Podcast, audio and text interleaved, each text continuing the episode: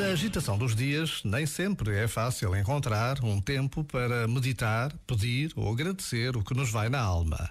Mas são tantos os que rezam na cozinha enquanto nos escutam. São tantos os que se encontram com Deus num breve passeio à beira-rio.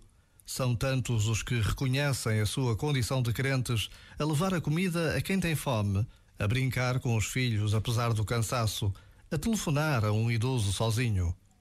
Por vezes, basta a pausa de um minuto para reconhecer que é na agitação dos dias que Deus pede a nossa presença.